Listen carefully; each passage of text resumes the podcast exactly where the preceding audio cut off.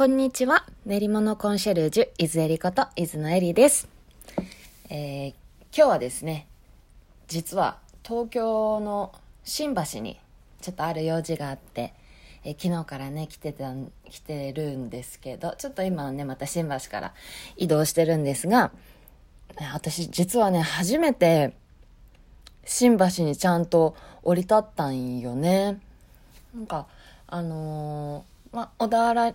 に2年間いた時は、えっとね、小田急線で小田原から新宿までのこの電車があるので、新宿界隈にはね、よく、あの、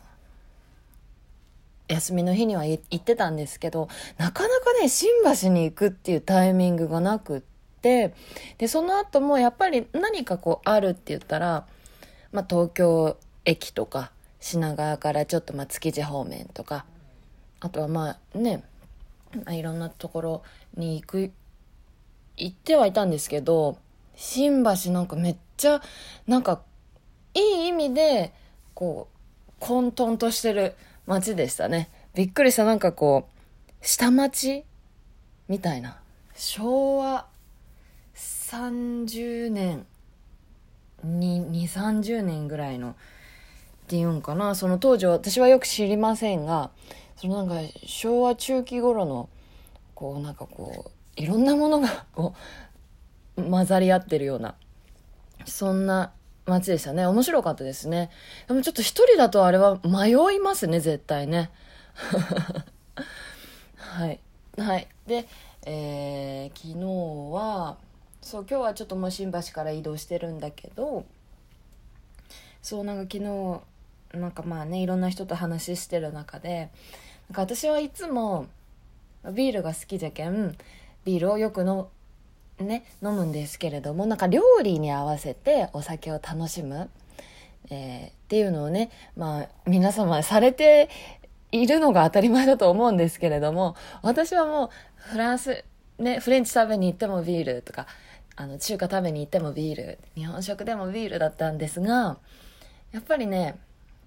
料理を引き立たせる、えー、お酒っていうのはやっぱり例えば中華だと紹興酒と一緒だったらもうめっちゃ美味しい組み合わせでしょうし日本食だともちろん、えー、日本酒でねフレンチとかだとワインね、あの焼肉食べるんだったらマッコリーっていうのがいいねいいなと思ってちょっと私も少しずつねそれをしていこうかなと思います。ただねいかんせんね私ね多分これは体質の問題なんでしょうけれども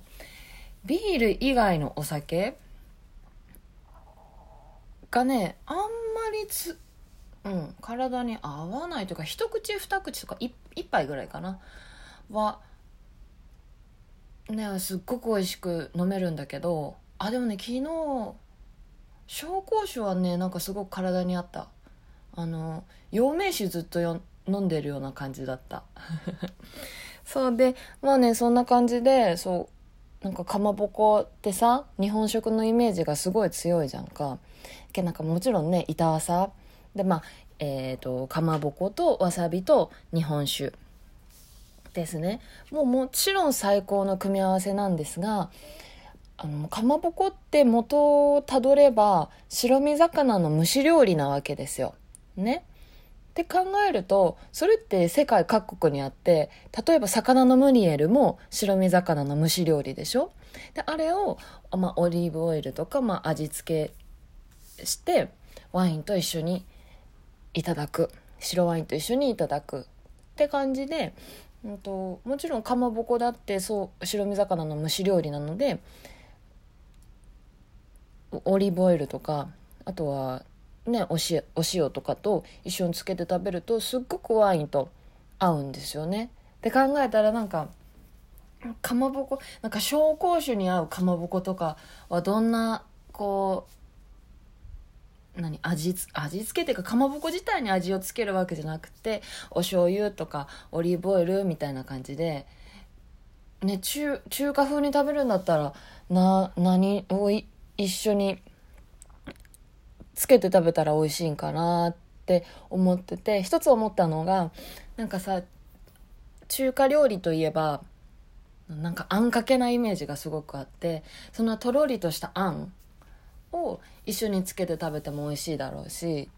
ね、紹興酒と絶対合うしじゃあなんかマッコリに合うんだったらどうしたらいいんだろう？なんかああいうなんかキムチに使っキムチみたいなちょっとピリ辛なイメージだよね。でもさ個人的なこと言うとさ私ああいうねあの唐辛子の辛さとかが得意じゃなくってなんかねうまみうまみを感じるのが単純に舌がピリピリ痛いだけで得意じゃないのでなんかじゃあマッコリに合うんだったら何がいいだろう？っていうのをなんか新幹線の中で考えてました。ねそうやっていろんなこうねかまぼこっていう食材でいろんな楽しみ方ができるなって。それすっごくこうまたね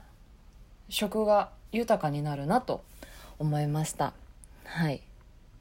ということで今日もねちょっとまた別のある場所におりますのでまた、えー、ブログ更新していきたいと思います。